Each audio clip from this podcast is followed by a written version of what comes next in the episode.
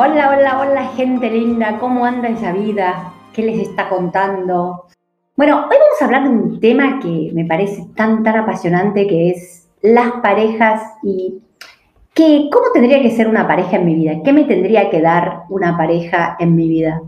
Y por qué, hoy me pregunté, ¿por qué grabo esto? ¿no? ¿Por qué grabo estos podcasts? Estuve escuchando algunos, vi la repercusión que tienen, pero me pregunté, ¿para, ¿para qué grabo estos podcasts? ¿Qué quiero transmitir? Y básicamente les cuento que estoy haciendo un curso que ni bien termine con la el tema de la pareja, que es el que estoy tratando ahora, les voy a, a comunicar todo esto que estoy aprendiendo con Lisa Nichols, que es una de las mejores oradoras del mundo, es una mujer eh, de color, que bueno, tuvo una vida muy, muy dramática y la verdad que es impresionante cómo transmite. Y ella es un curso de inspira, de cómo inspirar con tu voz. Y les voy a enseñar un montón de cosas, porque es tan importante el tema de la voz, nuestra voz como instrumento de comunicación y también nuestra voz como inspiración. ¿Qué queremos inspirar con cada palabra, no? Entonces me pregunté, ¿para qué hago esto, no? ¿Qué estoy haciendo? Y bueno, creo que eh, a través de todos los libros que voy leyendo y toda la gente que voy conociendo en mi propia vida, inspirarlos a que logren cosas, a que se conviertan en mejores personas, a que no sufran, a que no toman la vida como una desgracia. Y en este punto es fundamental el tema de la pareja, porque creo que donde más la gente sufre es en el tema del amor, en la soledad, en la pareja. Ustedes saben que casi el 80% de las consultas que recibimos los terapeutas, los psicoanalistas, tienen que ver con conflictos amorosos, ya sea con los padres, con los hijos, con la pareja. Pero bueno, hoy quiero hablar de la pareja. Vamos a seguir con el tema de la pareja. Vamos a hacer como una serie de podcasts donde trabajemos a fondo el tema de la pareja para después seguir con qué cosas te motivan y te inspiran en tu vida. Va a ser nuestro próximo desafío, porque es un desafío propio, ¿no? Muy lindo. Eh, ¿Para qué está la pareja en mi vida? Eh, la pareja está para una sola cosa, es decir, ¿cómo puedo ser en este camino de la vida, cómo puedo llegar a ser más feliz? ¿Cómo puedo estar en paz? La pareja me tiene que dar felicidad, me tiene que dar paz. Eh, es un camino donde tenemos que recorrer juntos, un camino que nos haga feliz a ambos. No es cierto que existe esa estupidez que se dice de la media naranja ¿De dónde? Hay una media, yo soy una media naranja y vos sos mi otra media naranja. No es, no es cierto, nunca puede existir una media naranja.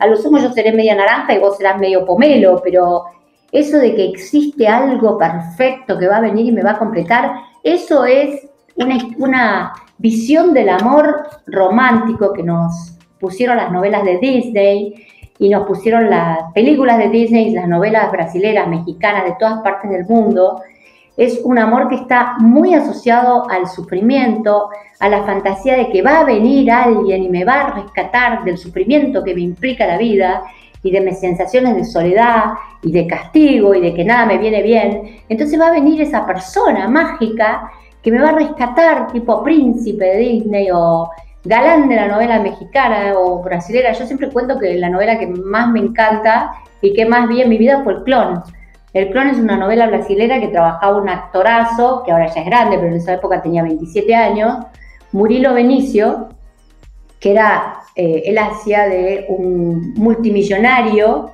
brasilero que se enamora de una árabe musulmana que había sido criada en Brasil y durante 20 años lo único que tienen es sufrimiento, padecimiento y desgracia. Entonces uno estaba apasionado, es, es la novela que más me fascinó porque es la que más sufría la gente y uno veía, es la primera novela que vi que un hombre frente a una mujer se pone a llorar. Y decía, ay, qué maravilla, yo quiero ese Murilo Benicio en mi vida, ese, eso es amor, cuando el amor está asociado al sufrimiento, al dolor, a la desgracia. A este hombre me mueve la adrenalina de la tristeza, del sufrimiento y del deseo. Eso es lo que realmente es el amor. Y esto está incrustado en todas las mujeres del planeta, porque todas las mujeres del planeta asociamos el amor con el sufrimiento, con el padecimiento, con que más desgracia trae, más pasión y más liberación de adrenalina hay, y, mejor vínculo y mejor me va a ir. Entonces cuando nosotros encontramos a los Murilo Benicio argentinos, como encontré yo a, mi marido, que al principio también hubo un momento pasional porque era profesor, yo era alumna de medicina, era profesor de, la universidad, tenía seis años más que yo, era inteligente, brillante, yo lo veía, wow, este hombre es el Murilo Benicio de Argentina, pero con el paso del tiempo, cuando entró, empecé la rutina, el casamiento, los hijos, los problemas, el Murilo Benicio argentino se empezó a desintegrar frente a mis ojos y empezó a ver el cardiólogo argentino con el cual tenía problemas y que cuando abría la puerta lo que me decía es, ¿qué hay para comer? Estoy cansado, no me hables ahora de los chicos, acabo de llegar. Y otra vez volviste a gastar toda la plata que te dejé. Otra vez te quedaste sin plata. ¿En qué gastaste? Entonces, del galán brasilero, que era lindo, amoroso y sufriente, que le decía que ella era el amor de mi vida y qué sé yo, al cuánta plata gastaste, el enamoramiento y el amor se me, se me empezaron a hacer trizas. ¿Pero por qué? Porque acá hay un condicionamiento donde nos muestran un amor que no es real, es decir, no es real. Y si vos estás en esa sintonía de sin vos no puedo vivir, hago cualquier cosa con tal de estar a tu lado, eh, mi vida sin vos no significa nada. Para esto también influyen mucho las canciones de amor, eh, las canciones de sin vos eh, mi vida no tiene sentido y me muero por tu amor y demás. Nos condicionaron para pensar que solos no podíamos. Y acá vamos a hablar de lo que creo que es más grave en este punto, porque también uno, cuando tiene esa idea de amor romántico, amor idealizado, amor pasional. Acuérdense que la pasión es un sentimiento transitorio. Freud la llamaba la locura transitoria, es decir, los primeros seis meses eh, de tratamiento y de amor, decía Freud, no tomen decisiones porque están sometidos a las emociones, eh, a las pasiones, que son situaciones donde interviene mucho la química eh, y no las emociones, sino el pensamiento, y después aparece el amor donde uno entonces empieza a pensar si este es el hombre realmente que encaja en mi vida o no encaja en mi vida. ¿Cuál es el problema acá?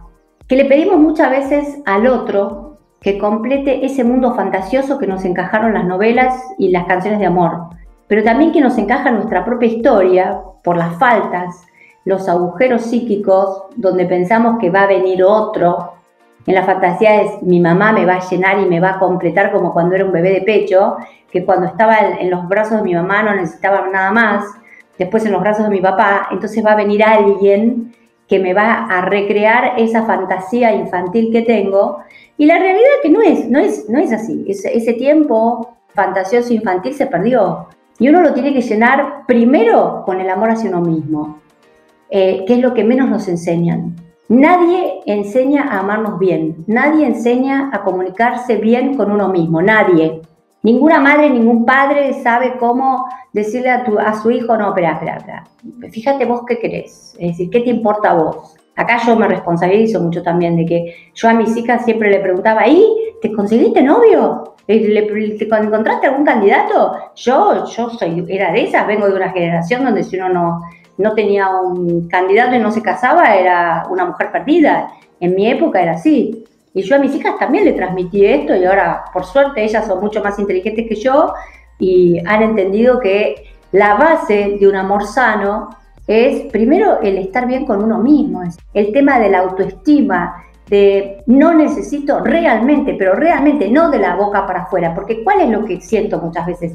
Que hay mujeres que hablan de la boca para afuera, que dicen, no, yo estoy bárbara conmigo misma, y mentira, se dan media vuelta y están desesperadas viendo a ver si, si alguien le consigue alguna pareja o si algún tipo la mira y demás. Es decir, que esto que yo estoy contando, si ustedes no lo hacen carne, si ustedes no sienten que realmente la vida solas la pueden vivir y está bárbara vivida, si ustedes sienten que si no hay alguien al lado que las acompañe, no importa el precio que tengan que pagar, miren, no, no, no son ustedes. Algo que estoy aprendiendo con Lisa Nichols es, miren, sean reales con ustedes mismos, sean honestos, eh, aprendan a, a, perdonarse lo que no pueden resolver y aprendan a ver lo que no pueden cambiar. Si ustedes son de la generación como la mía, que si uno no tenía una pareja al lado, era una persona casi desechable, quedábamos, como me decía, mi papá, yo tenía, miren, yo tenía, yo era retrasada, desde que nací, nací retrasada. Yo tenía 23 años y nunca había tenido un novio, en serio, había salido con varios, pero los que me gustaban a mí no me daban ni cinco, no me miraban. Y los que gustaban de mí, para mí me parecían extraterrestres. Entonces, imagínense, 23 años y nunca había tenido novio. Cada vez que yo cumplía años, mi papá se levantaba pobre, lo hacía para, para hacerme reír y qué sé yo. me decían las 10 de la mañana y el pescado sin vender. Eso yo no me lo, no me lo, no me lo voy a olvidar nunca. Lo hacía en broma, pero en realidad este pobre hombre, condicionado por la, la, sociedad, pensaba que yo era algo invendible, las 10 de la mañana y el pescado sin vender. Entonces cuando me puse de novia por primera vez, dije, wow, me salvé de este, de este calvario que es vivir sola sin un hombre al lado. Y bueno, por suerte la luché mucho y del amor romántico pasé al amor realista y gracias a la ayuda de mucha gente, les pido a los que les interesan este tema, entren en mi Instagram o en mi Facebook, entren en DRA Cecilia Banchero y vean un, un vivo que hice de 50 minutos sobre Hablemos de Amor. Pero la realidad es que uno era una persona eh, incompleta, inferior, si en mi generación, yo voy a cumplir 60 años, uno no se casaba y no tenía hijos. Ni hablemos si uno tenía afición de que quería, en vez de tener eh, enamorarse de un hombre, enamorarse de una mujer. Esas personas directamente eran denigradas de la sociedad. Pero lo importante acá es esto que mis hijas y mi hijo me enseñaron impresionantemente bien. Es decir, sobrevivieron una mala madre vendría a ser yo, porque yo a cada rato, y tenés novia, tenés novio, y eh, ellos me enseñaron que no, mira mamá, primero en esta época la cosa cambió. Cambió hasta ahí nomás, porque en la clínica yo no veo que haya cambiado mucho. Eh, pero es importante que eh, hay un video que subió la gente de las redes, porque yo hablé que primero, si ustedes no tienen amor por ustedes mismas, si no tienen una autoestima sólida, eh, nadie las va a amar bien. Nadie ama al que no se ama. si ustedes consideran que tienen un anillo que es barato, nadie va a valorizar el anillo barato. Quiero hacer el parangón de que cuanto más valiosos se vean, más, más se amen, más tengan aprecio por ustedes, por ustedes mismos, más lo demuestren a, los demás, eh, más se paren en su poder y no estar desesperada a ver si me llama o no me llama. Si ustedes no demuestran eso y, la gente no, no, los va a valorar. La gente los va a tomar para un día y después eh, que le vaya bien, gracias. Eh, vamos a seguir hablando del tema de la autoestima, pero quise hacer una pequeña introducción de cómo todo esto nos, nos marcó, pero cómo tenemos que empezar las mujeres de hoy, los hombres de hoy, a pararnos en nuestro propio valor. Y en el próximo podcast voy a hablar de en qué se basa la autoestima sólida, cómo logramos tener una autoestima sólida. Gracias por estar ahí, gracias por seguir escuchándome. Mándenme sus preguntas, cuéntenme qué piensan de este tema, cuéntenme sus historias, es decir, qué les ha pasado a ustedes, dónde han sufrido por amor, qué han aprendido de las parejas, de los otros. Todo, todo lo que ustedes cuenten para mí es súper importante. Y acuérdense que, como dice eh, eh, Lisa Nichols, que la voy a nombrar mucho acá, una frase de ustedes puede cambiar la vida de alguien. No se olviden de la importancia de su voz, de su mensaje, de sus palabras. Eh, yo quizás grabo estos podcasts porque quizás de horas y horas de grabación, como ya tengo, si una frase logró cambiar algo de su vida, valió la pena tanto, tanto esfuerzo y tantas horas. Les mando un beso muy, muy grande para todos y seguimos hablando de la autoestima y la mujer y el hombre. Un beso grande.